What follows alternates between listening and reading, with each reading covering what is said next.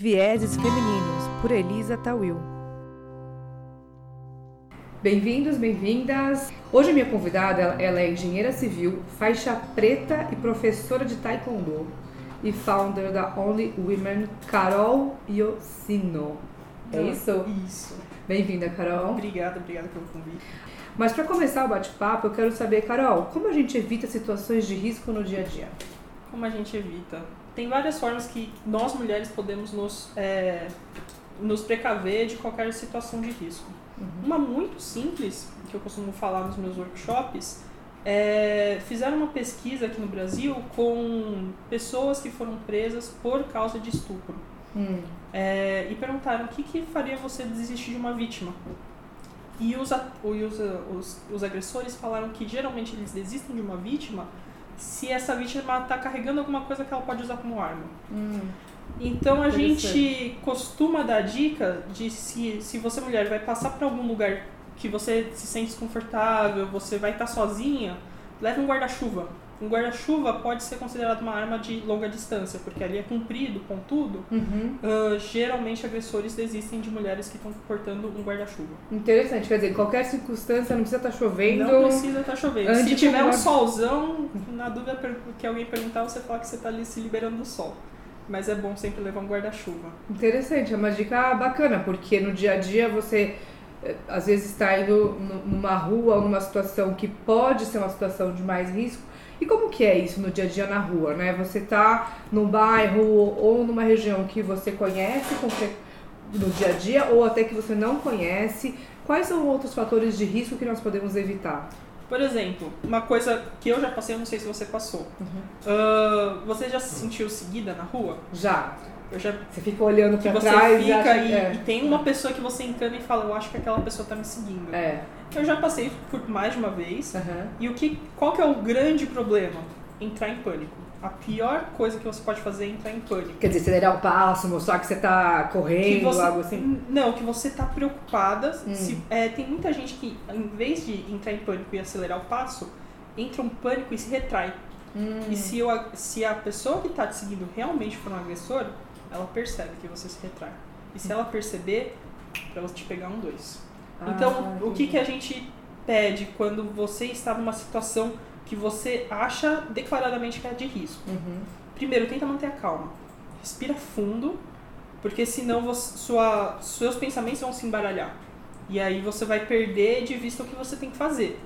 Então, sempre, se você está na rua, está se sentindo em seguida, respira fundo, pensa claramente em que pontos eu posso pedir ajuda é alguma rua sem lugar nenhum para pedir, por exemplo, você está numa rua totalmente residencial, do começo ao fim. Uh, para no primeiro condomínio que você vê, o prédio, e aperta e chama o porteiro. Chega, pede pro porteiro, fala, moço, eu tô me sentindo perseguida, tem alguém me seguindo, eu posso ficar no hall do prédio? Pode parecer esquisito, mas uh, com mulher, a probabilidade de um porteiro falar, não, entra aí, é muito alta. Entendi. Porque qual risco você traz para o prédio? Mas se ele vê que realmente tem alguma pessoa esquisita, ele vai abrir para você. E segundo, um agressor ele desiste quando ele vê que a vítima tá sendo, é, tá, tem mais alguém prestando atenção na vítima além dele. Hum. Por quê? Porque um agressor sempre vai buscar alguém que está muito sozinho.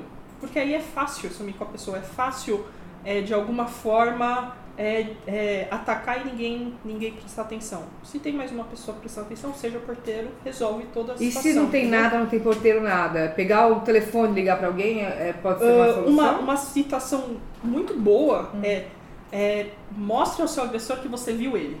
Entendi.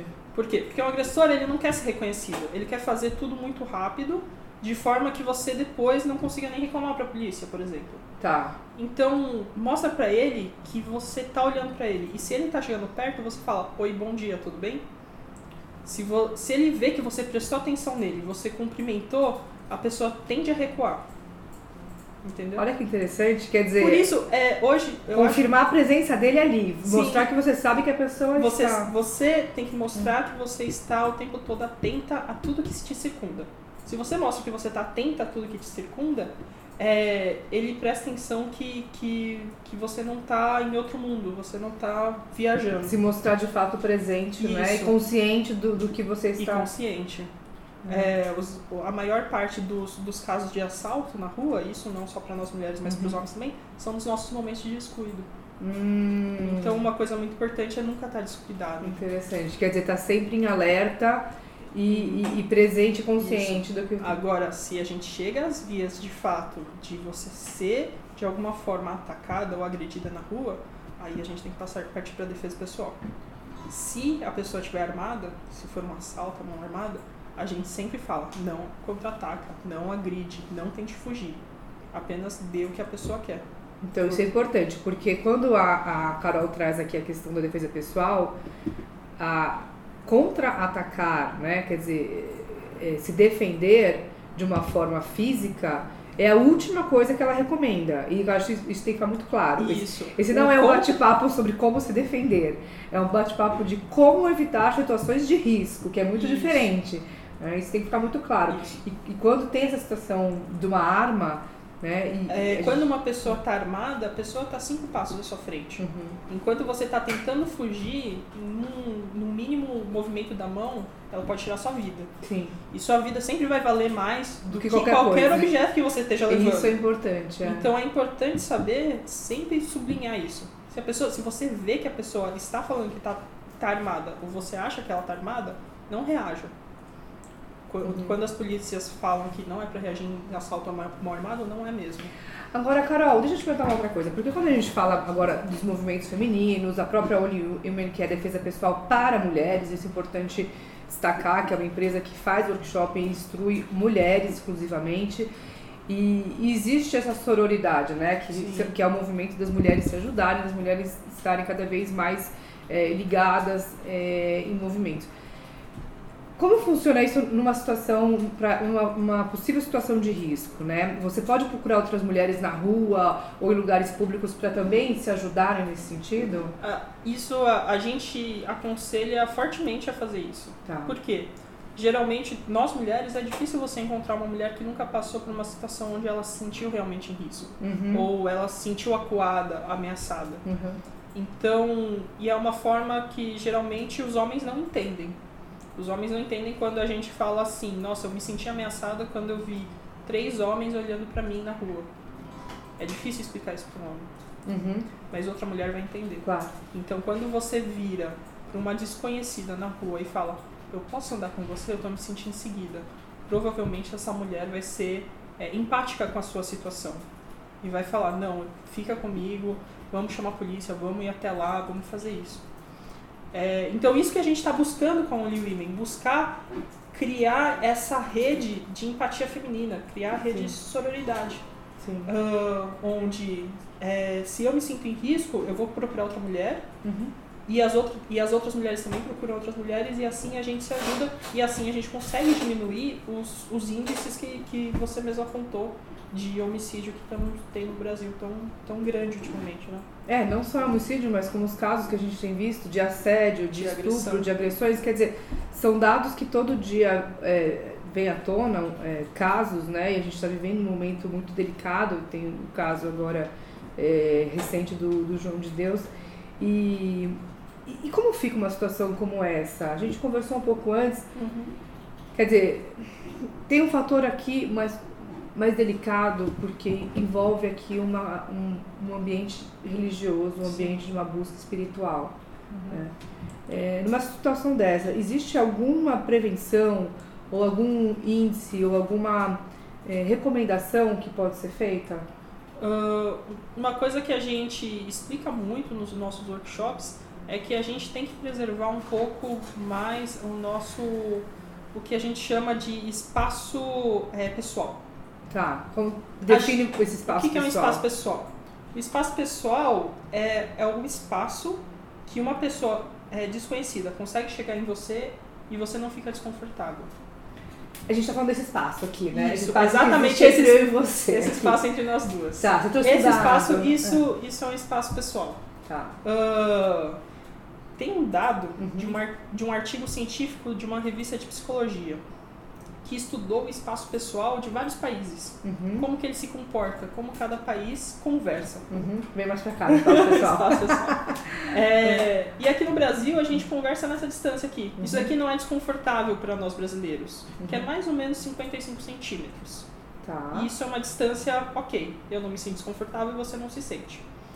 Um japonês, por exemplo, vai conversar numa distância bem maior. Ele vai conversar numa distância de um metro. Já saiu até da tela. Já ali, sai ó. até da tela. Tá.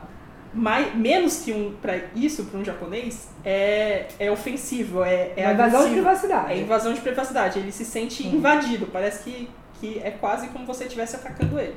Olha que interessante. Quer dizer, um passinho pra trás pode resolver, Isso. evitar algumas situações. É, nós brasileiros somos muito calorosos. A gente gosta de conversar de perto. Tá. Mas quando você tá numa discussão, você tá sentindo que a outra pessoa tá mais acalorada na discussão, Uhum. Ah, dá um passo para trás. Porque se passar de uma discussão acalorada por um possível ataque, um Sim. iminente ataque, você tem os milésimos de segundo suficiente para fugir. É o que você precisa. É o milésimo de segundo que vale aqui. E quando a gente trata de uma situação religiosa, às vezes a, a própria doutrina te encaminha a acreditar que aquilo é verdade. Uhum. E a gente tem que aprender a, a preservar nosso espaço pessoal. Independente de religião, Independente de independente, de, religião. qualquer outra do- doutrina que, que venha a, a impor algo que passe do seu limite. Isso. Se De você respeito se você está sentindo incomodada, alguma coisa está te incomodando no seu corpo, seja isso, às vezes está muito perto de uma pessoa, você está se sentindo incomodado mesmo ela não te encostando. Isso é definição de invadir seu espaço pessoal. Independente de religião, pessoa, mesmo família, você está se sentindo invadida no seu espaço pessoal, se afasta. É uma coisa muito simples de se fazer, mas é difícil explicar. Mas é difícil porque a pessoa, é, né, a mulher nesse, nesse caso, ela, ela tem que ter essa consciência muito clara para que situações como essa não, não confunda, né, Sim. essa, essa, essa, esse espaço de preservação.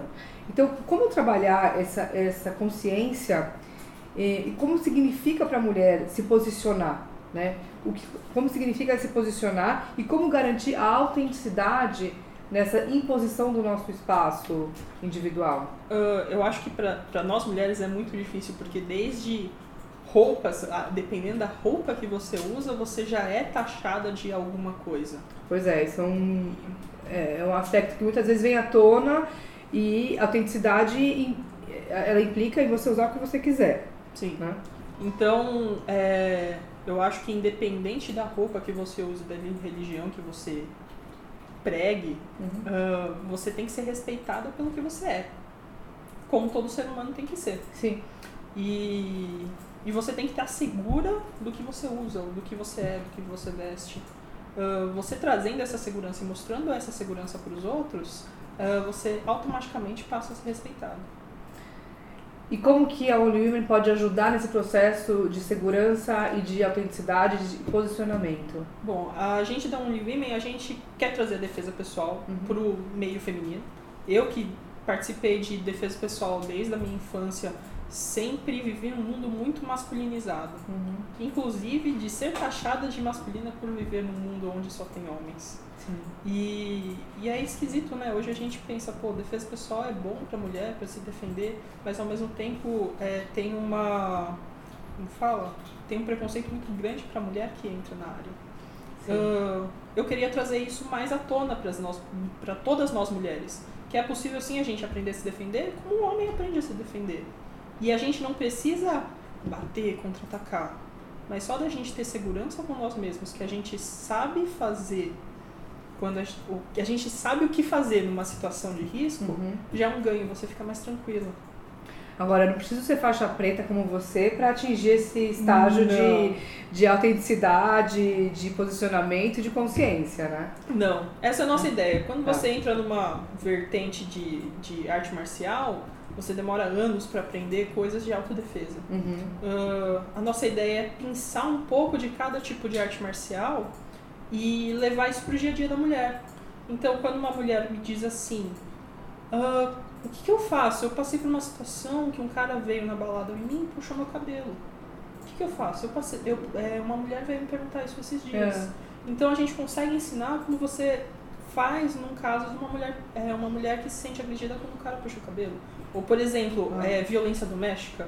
Hum. Violência doméstica que hoje tem tá muito em alto o tema porque te, ou apareceu vários casos. Sim. Uh, tem pequenas coisas como, por exemplo, o espaço pessoal se a gente manter um metro de distância, a gente consegue fugir, dá tempo de fugir. Uhum. Uh, a gente pode, é, quando uma pessoa te puxa pelo braço pela balada, dá para sair fácil, dá para falar não. E o nosso não tem que ser respeitado. E se não é respeitado, a gente tem que procurar outras mulheres. Tem que procurar alguém próximo e falar, eu falei não e esse cara continua em cima de mim, o que, que eu faço? Outro dia, foi você que me deu a dica de quando você vai cumprimentar a pessoa, você colocar a, a mão aqui uhum. para evitar que essa pessoa te puxe para te dar um beijo, sim, né? Sim. Então, se você é uma pessoa que você não conhece, não tem tanta intimidade, muitas vezes as pessoas querem se aproveitar de momentos sociais e, e dar beijinhos ou cumprimentar de uma forma que às vezes você não se sente confortável, não é um ambiente que você quer tanta intimidade, Sim. né? Então a pessoa então, te cumprimenta coloca... e você já cumprimenta com o braço Segurando. aqui, que você evita que a pessoa venha na tua direção, frente, né? Sim. Então assim, são pequenas dicas que elas não são dicas de realmente a defesa pessoal, né? Você não precisa ir para uma defesa ou é, é, para um contra-ataque, digamos assim, mas você se coloca na posição de evitar situações de risco ou de re respeitar o seu espaço, porque e você mostra é para outra pessoa que você está ligada, que você está atenta e que você não quer passar por isso. Exatamente, que você, você tem o teu, o teu espaço pessoal Sim. de respeito e que você vai manter ele né, é, é, é, é protegido da melhor forma possível. Então, me conta uma coisa, você trabalha com workshops e com treinamentos individuais, em grupo, qual é, como é a dinâmica da, uh, A gente faz workshops, uhum. workshop geralmente de uma hora, onde a gente explica, é, esses, a gente dá umas pinceladas sobre dicas de como é, não entrar nessas situações de riscos, uhum. como por exemplo, a gente tem um guarda-chuva para andar na rua, uhum. e se acontecer uma situação de risco iminente, o que, que a gente faz? Uma situação de risco não armada a gente trata. Porque, como eu disse antes, armada é, não é, é legal não, combater. É, não tem reação é. nesse caso. É, então, por exemplo, é, eu passo dicas para quando você tá na rua, na balada, alguém te pega pelo punho. Como você consegue sair sem se machucar, uhum. respeitando sua integridade física e também respeitando a integridade física do outro. Você não precisa contra-atacar, você não precisa socar, não precisa bater para conseguir escapar. Uhum. Uh, por exemplo, uma situação de risco que inclusive minha mãe passou um tempo atrás é o famoso mata-leão, já viu? Aquele que pega aquele pescoço, né? aqui. É. Isso. Eu fiquei sabendo que várias mulheres já passaram por isso. Ah. E isso acontece tanto em ataque de assalto, agressão, uh, quando, às vezes até por brincadeira, alguém chega e faz isso. E machuca. Uhum. Minha mãe foi assaltada, assim, elas é, chegaram nela por trás, fizeram mata-leão e com a outra mão arrancaram a garantilha dela. Tá. Uh, e geralmente uma pessoa, como é uma pessoa que vem por trás, você não enxerga quem está te agredindo, pode ser mais alto, mais baixo, e pega aqui no pescoço, a primeira coisa que você faz é desesperar. Uhum. E não pode, porque aqui se uma pessoa aperta muito forte, você tem até 5 segundos para sair. Se você não sair em 5 segundos, você desmaia. Tá.